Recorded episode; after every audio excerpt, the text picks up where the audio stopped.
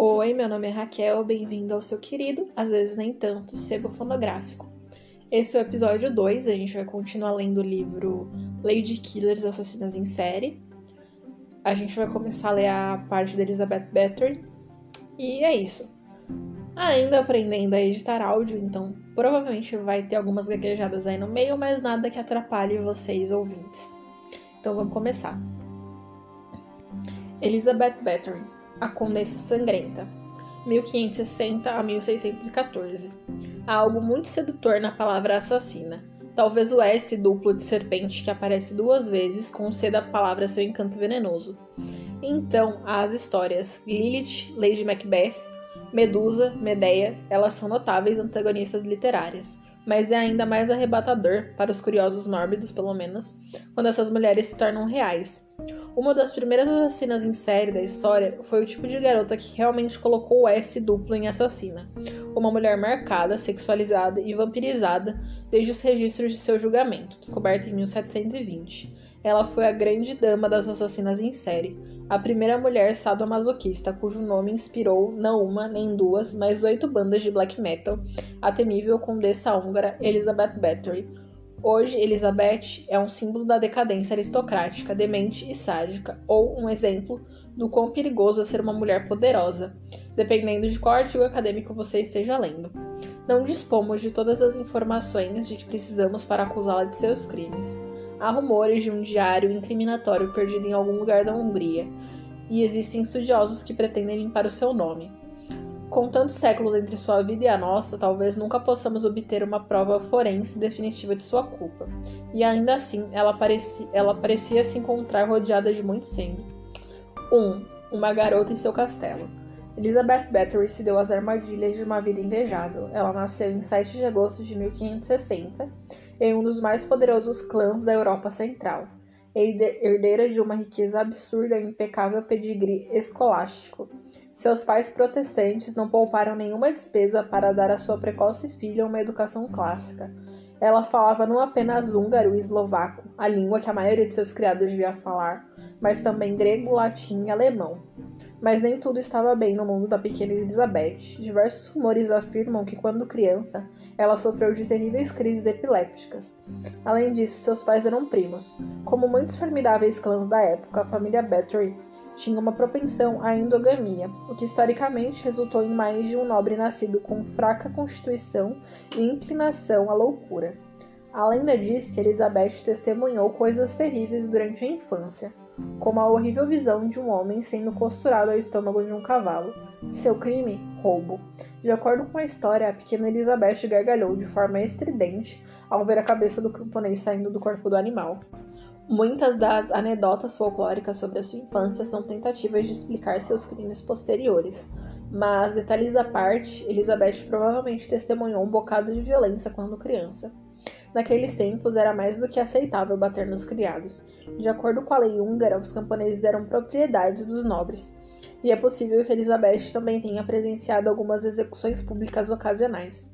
Além de inteligente e grotescamente despreocupada em relação à violência, Elizabeth também era de fato muito bonita. Um retrato de 1585 mostra uma beleza sombria, delicada, com uma proeminente testa branca. As mulheres da época retiravam linhas do cabelo para ser mais aristocráticas. A lá Rainha Elizabeth I, olhando para o exterior do quadro com os olhos enormes e lúgubres. lúgubres. Rumores dizem que ela teve um caso com um garoto camponês durante esse tempo, ficou grávida e foi forçada a se separar da criança. Aos 10 anos, Elizabeth ficou noiva do conde Ferenc Nadasdy, um adolescente de 15 anos, filho de uma outra poderosa família húngara.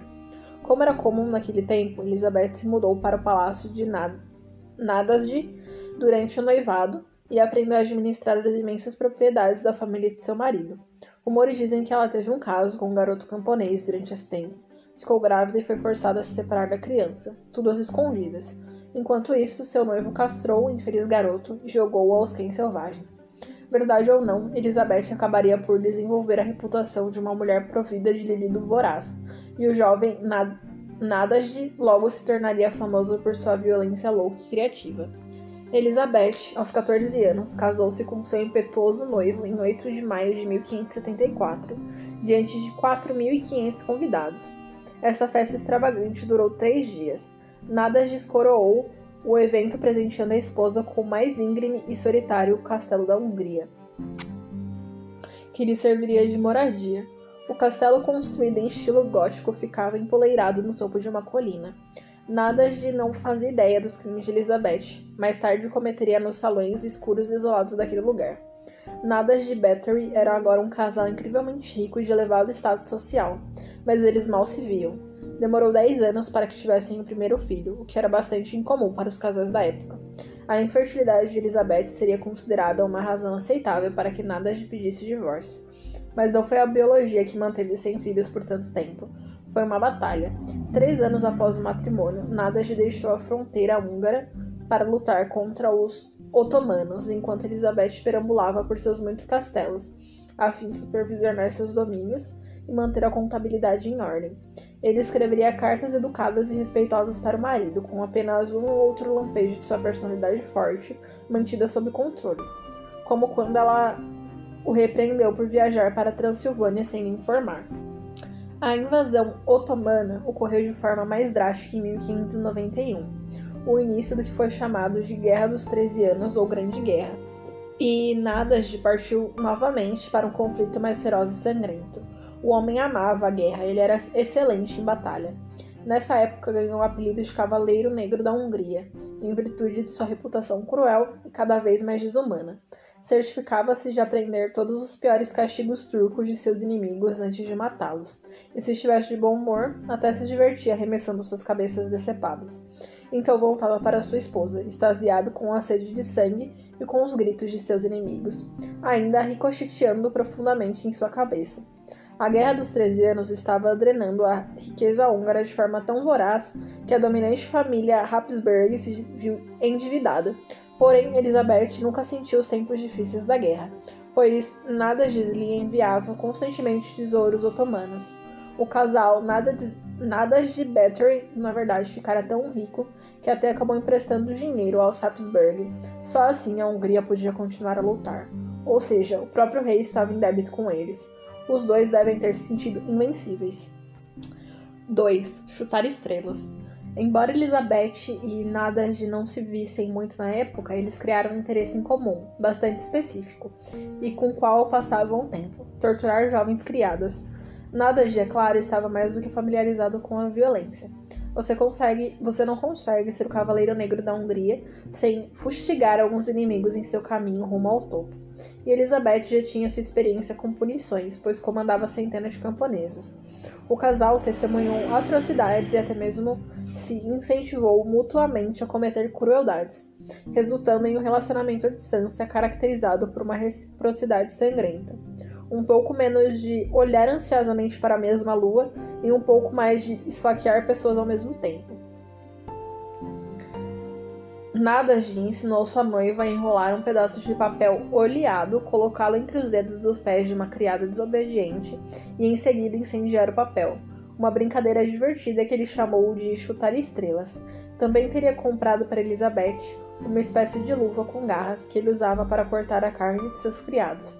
Certa vez ele supostamente cobriu uma jovem garota com mel e a forçou a ficar imóvel do lado de fora da casa para que fosse impiedosamente picada por insetos.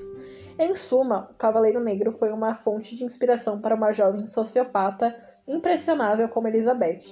Nadaj não era o único parceiro de treinamento de Elizabeth. Em 1601, uma misteriosa mulher chamada Ana Darvolha se hospedou na casa deles para fazer companhia a Elizabeth. Os moradores locais a descreveram como um animal selvagem em forma de mulher, e ela ganhara uma reputação de bruxa. Uma vez que Ana chegou no castelo, a personalidade de Elizabeth começou a mudar. Milady se tornou mais cruel, disseram seus criados. Se nada ensinou Elizabeth a torturar, Darvolha ensinou Elizabeth a matar. 3. Nenhum açougueiro sob o céu era mais cruel. De vez em quando, criadas morriam na propriedade de Nadas de Better, mas não valia a pena levantar uma sobrancelha real por isso. Aos olhos das classes dominantes, essas jovens camponesas eram totalmente descartáveis.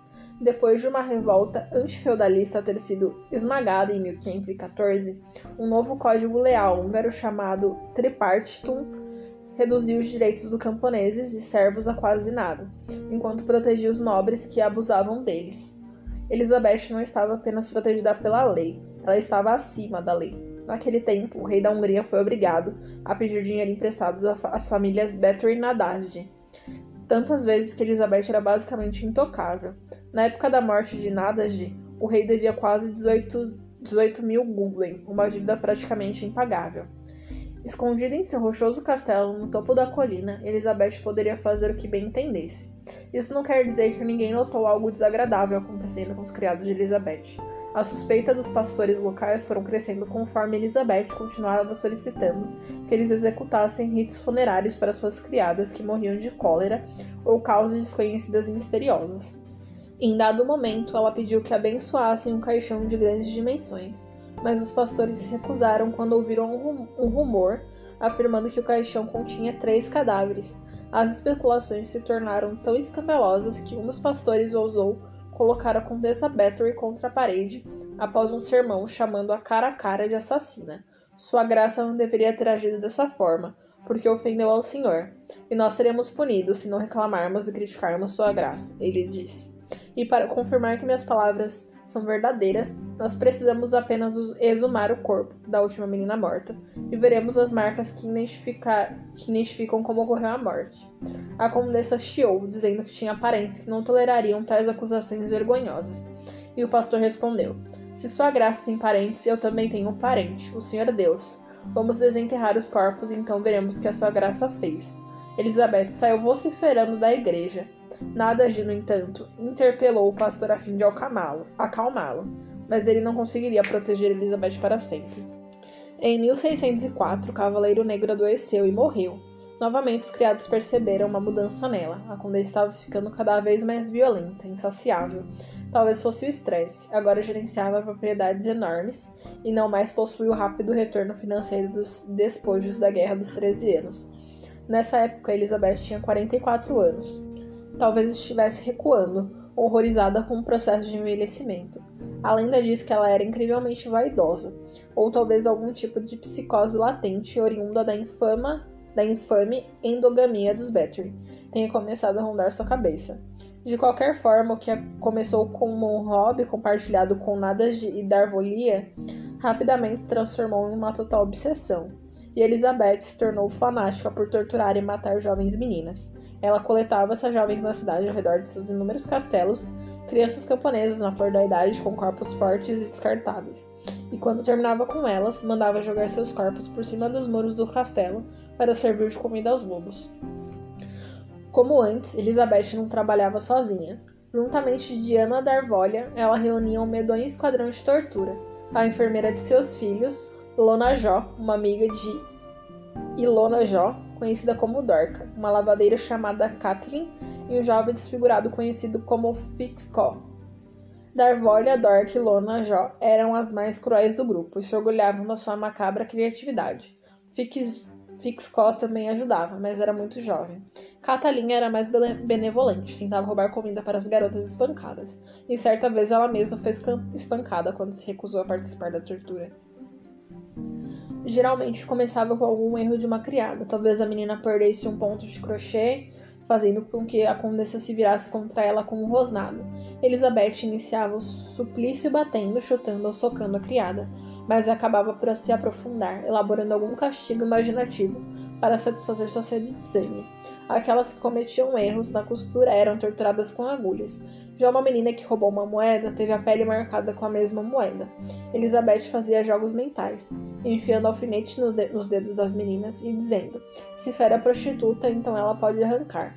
Quando elas tiravam os alfinetes, Elizabeth cortava seus dedos fora. Muitas vezes desnuda suas criadas antes de. Muitas vezes desnudava suas criadas antes de espancá-las. E uma vez arrancou com uma mordida um pedaço do rosto de uma garota, quando ela mesma estava muito doente para sair da cama. Se a tortura parasse por aí, seria um bom dia para as criadas, mas Elizabeth raramente ficava satisfeita com alfinetes e dedos cortados.